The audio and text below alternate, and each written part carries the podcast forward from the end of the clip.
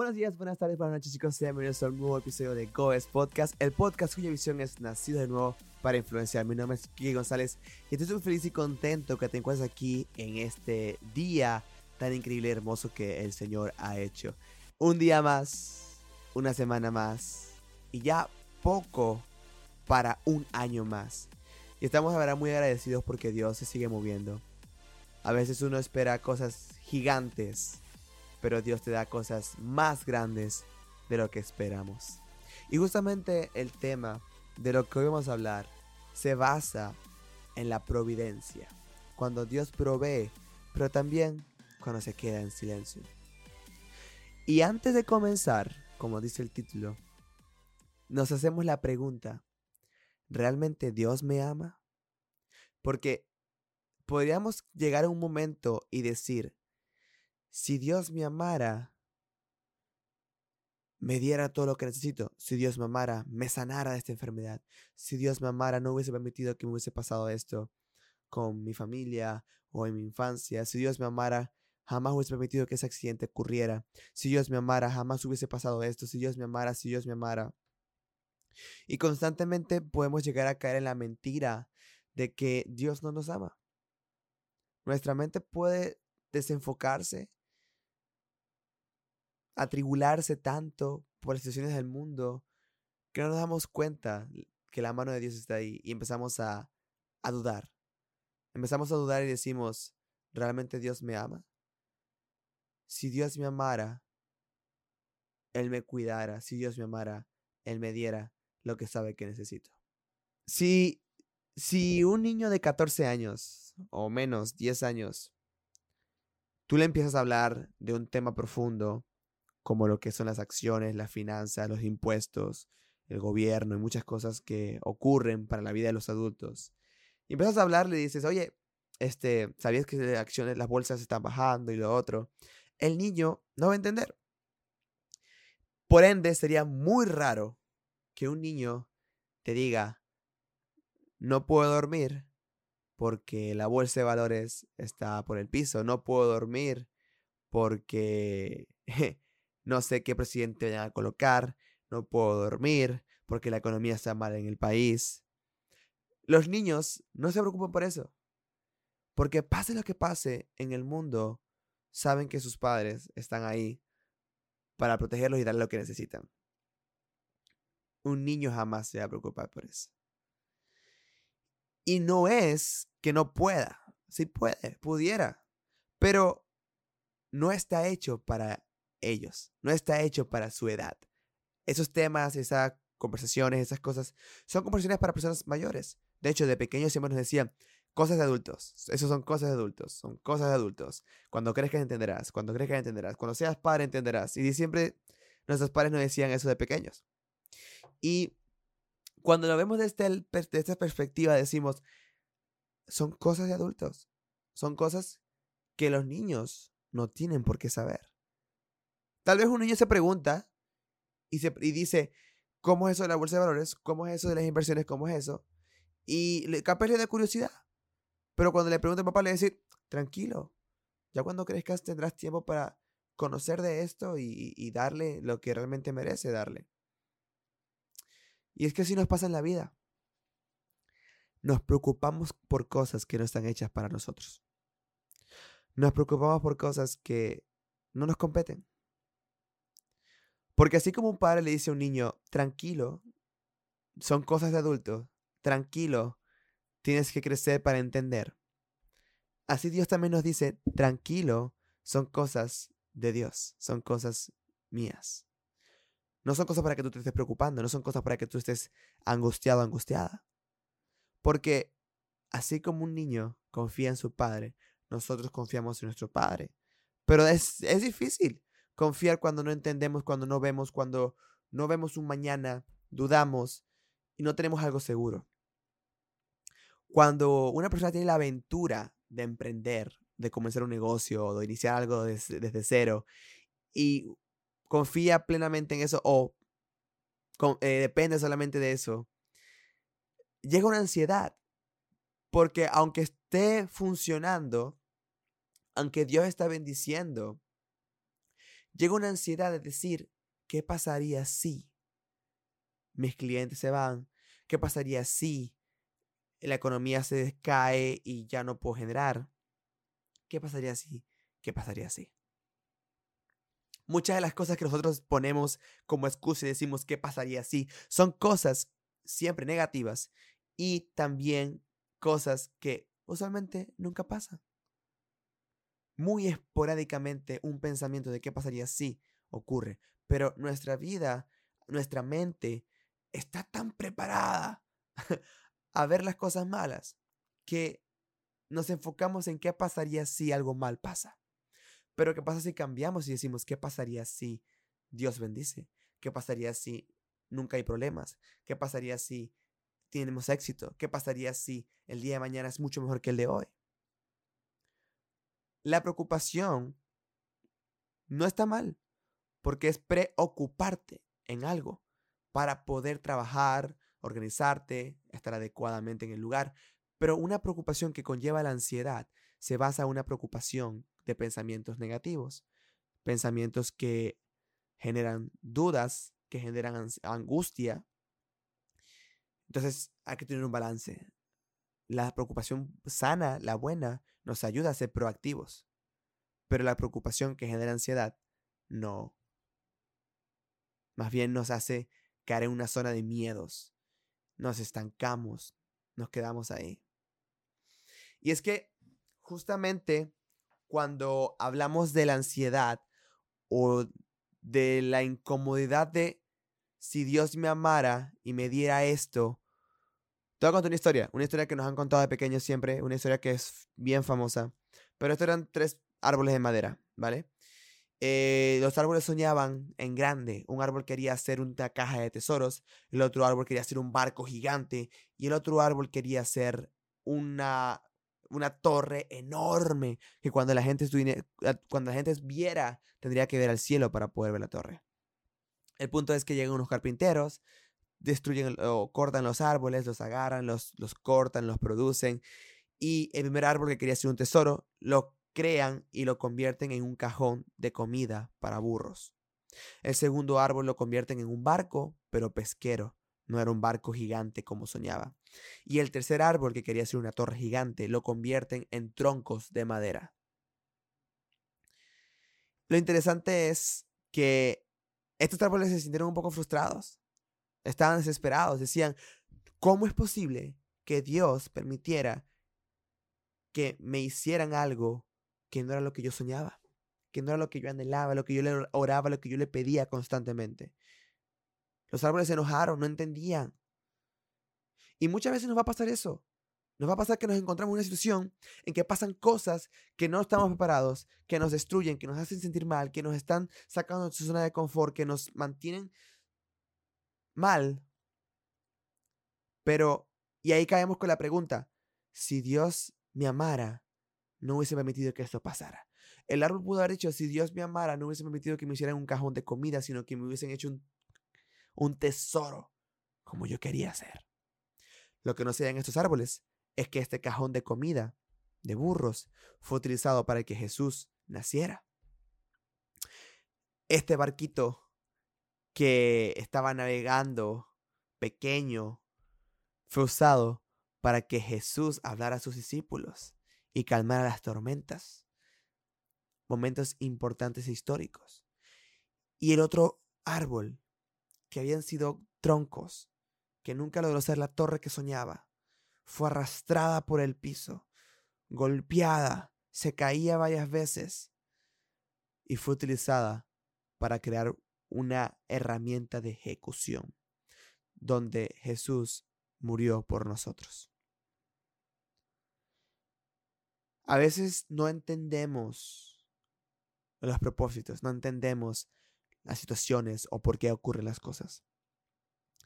Pero lo más hermoso es que los propósitos de Dios, aunque no tienen sentido para nosotros, son mejores de lo que pensamos. Este cajón obtuvo a Jesús adentro fue más valioso que cualquier tesoro en el mundo. Pero es necesario sacar el carácter de, esa de ese árbol. Porque digamos que sueñas con algo, sueñas con una cosa y estás orando constantemente, pero Dios te mueve completamente, te lleva para otro lado y te preguntas toda la vida, ¿por qué permitió Dios eso? ¿Por qué no me permitió lograr este sueño? ¿Por qué? Porque si Dios me amara, me hubiese permitido esto. Pero resulta que en ese proceso, cuando no lograste aquello que querías, de tu, eh, de tu corazón emanó esa frustración, esa tristeza, ese enojo, esa rabieta, esa duda, que era necesario que emanaran para que salieran de tu corazón. Porque nosotros somos lo que haríamos si todo fuera legal. Nosotros somos pecadores. Si toda la vida fuese legal, si toda la vida no existieran los pecados, no hubiese condenación de pecados, nuestro corazón emanaría suciedad. Y a veces Dios permite situaciones difíciles para que esa suciedad que está en nuestro corazón emane y salga y sea expuesta y trabajada. El árbol obviamente pudo haberse enojado, se enojó, dudó, se molestó con Dios y todo. Pero cuando se dio cuenta el valor que Dios lo puso, entendió que había accionado mal, que su corazón estaba desviado, que su corazón estaba enojado. Así que el árbol tuvo que pasar por ese proceso para sacar ese carácter interno y entender que Dios tiene mejores planes para su vida que lo que él pensaba. Y así poder sanar esas cosas que estaban en su corazón también. Mira que en Mateo 6, 34. Acuérdate que en Goes siempre hablamos de Mateo 6, 33. Y me pareció súper increíble que Dios me presentara nuevamente esta semana Mateo 6, 34. Y después me mostró una prédica hablándome de este versículo y decía, Señor, confiamos en ti. Dice Mateo, Mateo 6, 34, dice, todo tiene su tiempo. Y, no, disculpa, este es otro. Mateo 6, 34 habla de que para qué nos vamos a afanar. Dice, así que no os afanéis por el día de mañana, porque el día de mañana traerá su propio afán. Basta al día su propio mal. Cada día tiene su proceso, cada día tiene sus altos y bajos. Y muchas veces vamos a estar en situaciones en que nuestra mente está tan concentrada en el futuro está tan concentrada en convertirnos en ese tesoro, tan concentrada en convertirnos en ese barco, que nos olvidamos de que estamos creciendo para ser la madera necesaria para esos sueños. Nos olvidamos del presente, de prepararnos, de crecer, de aprender, de, de, trabajar. Y a veces estamos con la propia familia. A veces estamos con nuestros propios amigos y personas importantes en nuestras vidas. Y en vez de disfrutar ese momento que no se repite, nuestra mente está en otros lados. Está distraída, está siendo piedra de tropiezo para ese momento de presente. Y es porque justamente vivimos en un mundo de ansiedad, de qué pasaría si, qué pasaría si. Pero Dios sabía, Jesús sabía que nosotros pasamos por estos procesos. Jesús sabía, Él cuando veía la cruz, se angustiaba. Yo estoy seguro que Jesús se angustiaba y pensaba mucho en ese momento de la cruz, pensaba mucho en ese momento que venía, pero decidió olvidarse de eso.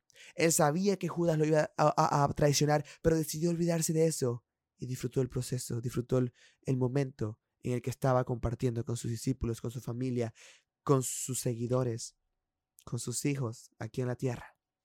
Entonces, ¿por qué los hijos espirituales? Porque es nuestro Padre. Entonces, ¿por qué permitimos que las cosas que aún no han pasado nos destruyan las cosas que ya existen? Porque es algo ilógico.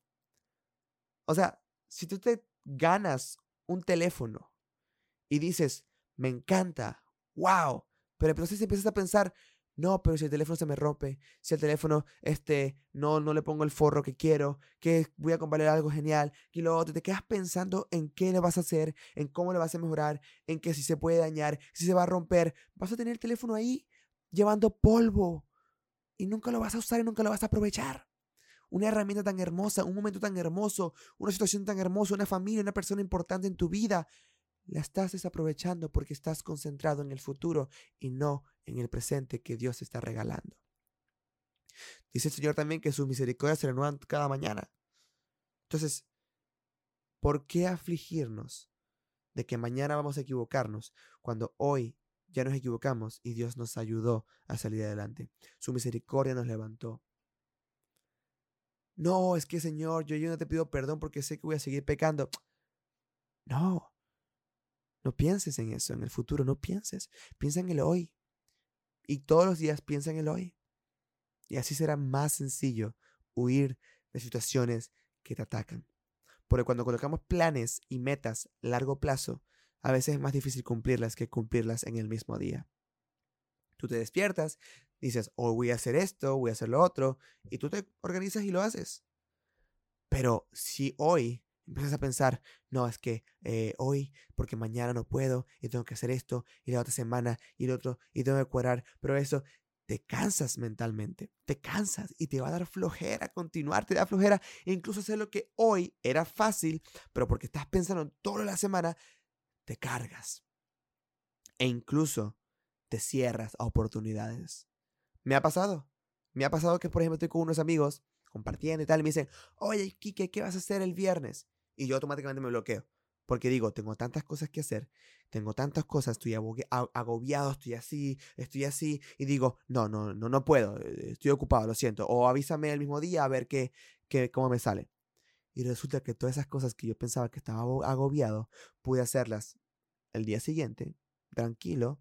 El viernes nada más hice una cosa y me quedó toda la tarde libre. Y me perdí la oportunidad de compartir con sus amigos porque les dije que no, pensando que las responsabilidades de todo esto me iban a sobrellevar y me iban a agobiar. Está bien ser, ordenado, está bien llevar tu horario, está bien. Pero tu mente está jugando un papel importante también en cómo ves las cosas. Una semana tiene muchas horas.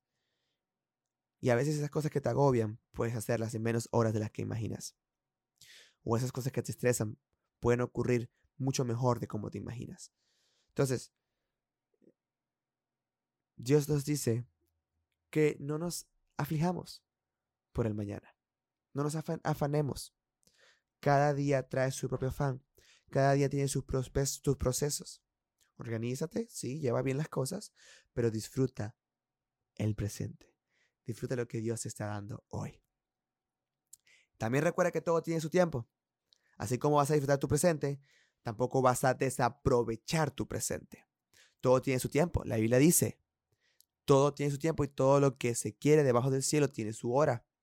Tiempo para nacer, tiempo de morir, tiempo de plantar, tiempo de arrancar, tiempo de matar, tiempo de curar, tiempo de destruir, tiempo de edificar, tiempo de llorar, tiempo de reír, tiempo de abrazar, tiempo de, de abstenerse de abrazar, tiempo de buscar, tiempo de perder, tiempo de guardar, tiempo de desechar, porque cada tiempo que ocurre en tu vida es una bendición que Dios te está enseñando algo. Sí, van a haber bendiciones, pero sí, también van a haber procesos. Sí, también van a haber situaciones que te van a ayudar a aprender. Tiempo para crecer, tiempo para caerte, pero siempre hay un tiempo para levantarte. Siempre hay un tiempo para todo. Entonces, disfruta presente, sí. Organízate también, sí. Pero no desaproveches el presente. Administra tu tiempo para que puedas disfrutar con las personas, disfrutar con Dios y disfrutar ese caminar para lo que Dios quiere prepararte y lo que te está preparando a hacer en el futuro. ¿Recuerda que ese es el día que hizo el Señor? Hay una canción que me gusta mucho y dice, este es el día, este es el día que hizo el Señor. Antes pensaba que era nada más un día, porque era domingo, el domingo de descansar, fue el día que Dios hizo para descansar, júbilo, gozo, chévere, pero el resto de la semana afligido, angustiado, estresado pero todos los días los hace el Señor. Y este es el día, hoy, es el día que hizo el Señor para ti. Porque mañana todavía no existe. Y el pasado ya pasó. No puedes hacer nada. Cuando te digo que no puedes hacer nada para cambiar el pasado, no puedes hacer nada. Pero hoy en el presente, que es lo único que realmente tenemos, el presente, podemos hacer mucho podemos aprovecharlo, podemos disfrutarlo, disfrutar de todo lo que Dios nos ha dado y lo que nos está dando. Y recuerda que si Dios le da de comer a los pájaros y ellos cantan, gozan, vuelan, disfrutan, sin preocuparse, nosotros que, que somos sus hijos, más nos provee. Entrégale al Señor tus preocupaciones. Dile, Señor, yo en esta hora te entrego mi economía, te entrego mi preocupación, mis estudios, qué carrera voy a estudiar, qué trabajo voy a hacer, cuántos clientes estoy obteniendo, cuánto voy a ganar, cómo voy a caminar, mi salud, cómo voy a sanar. Te lo entrego en tus manos. Y ya no más, no me voy a angustiar, no me voy a preocupar. Y te aseguro, porque es algo que estoy practicando, te aseguro que la paz que sobreabunda cualquier entendimiento llegará a tu vida y vas a estar disfrutando el camino disfrutando cada momento, cada situación que Dios permite, tanto las buenas como las malas, para crecimiento. No nos perdamos del presente por tener la mente en otro lado. No nos perdamos la oportunidad de vivir por estar en otro lado. Y no permitamos que nuestro corazón muera por preocupaciones del futuro antes de disfrutar el presente. No lo permitas. Disfruta el hoy, disfruta el presente, disfruta tu familia, disfruta tus abuelos si tienes la posibilidad de tenerlos. Disfruta a cada una de las personas que Dios coloca en tu vida y aprende. Situación así, Señor, ¿qué tengo que aprender de acá? Gracias, ¿qué tengo que aprender de aquí? Tal persona, Señor, gracias. La paciencia, gracias, Señor. Problema, gracias, Señor. Una enfermedad que no tiene sentido, que no entiendas. Gracias, Señor. Te entrego en tus manos mi sanidad, mi salud, mi salud mental, emocional, de, amores también. ¿Con quién me voy a casar? ¿Quién va a ser mi esposa? ¿Quién va a ser mi, mi, esposo? O sea, todo.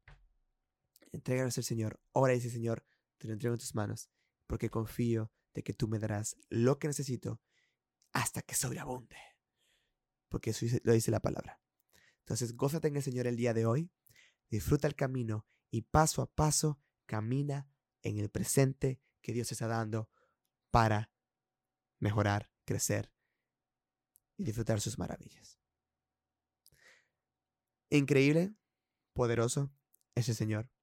Y yo sé que esta palabra tiene algo que ver, tanto para mí como para ustedes. si aquí hay un emprendedor, una persona que está iniciando un emprendimiento o está iniciando algo que le da miedo, Tranquila, tranquilo. Da miedo, da mucho miedo. Pero más miedo da el nunca haberlo intentado y que se quede en el pasado. Si Dios coloca algo en tu corazón, si Dios te está confirmando, si Dios te está hablando, te está motivando, te está preparando, hazlo. Lánzate, porque no hay casualidades, solo Diosadas. Y Dios está permitiendo estos momentos para levantarte y decirte, confía hazlo. Tengo un gran propósito para ti con lo que estás haciendo. Y yo te voy a proveer. Ah, que tengo una deuda gigante.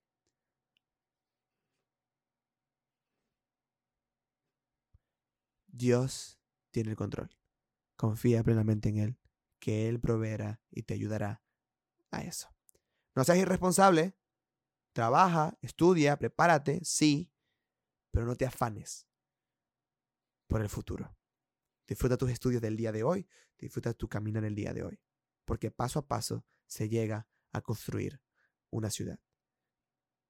Y gota a gota se hace un mar. Así que nada, recuerda que si naciste de nuevo con el Señor, naciste de nuevo espiritualmente, Dios te dio salvación, lo aceptaste en tu corazón, todos tus talentos y todos tus dones y talentos son ahora creados para influenciar en el Señor, porque naciste de nuevo para influenciar. Muchísimas gracias por compartir con nosotros nuevamente una semana más en Goes Podcast. Este podcast ha sido de mucha bendición. Sé que ha hablado mucho a mi vida y espero que también haya hablado mucho para ti. Que Dios te bendiga grandemente y que todo lo que hagas a partir de ahora lo puedas disfrutar paso a paso en el presente y confiar que tu futuro está en las manos del Señor porque Él tiene el control. Dios te bendiga y nos vemos la próxima semana aquí en Goes Podcast. Bye bye.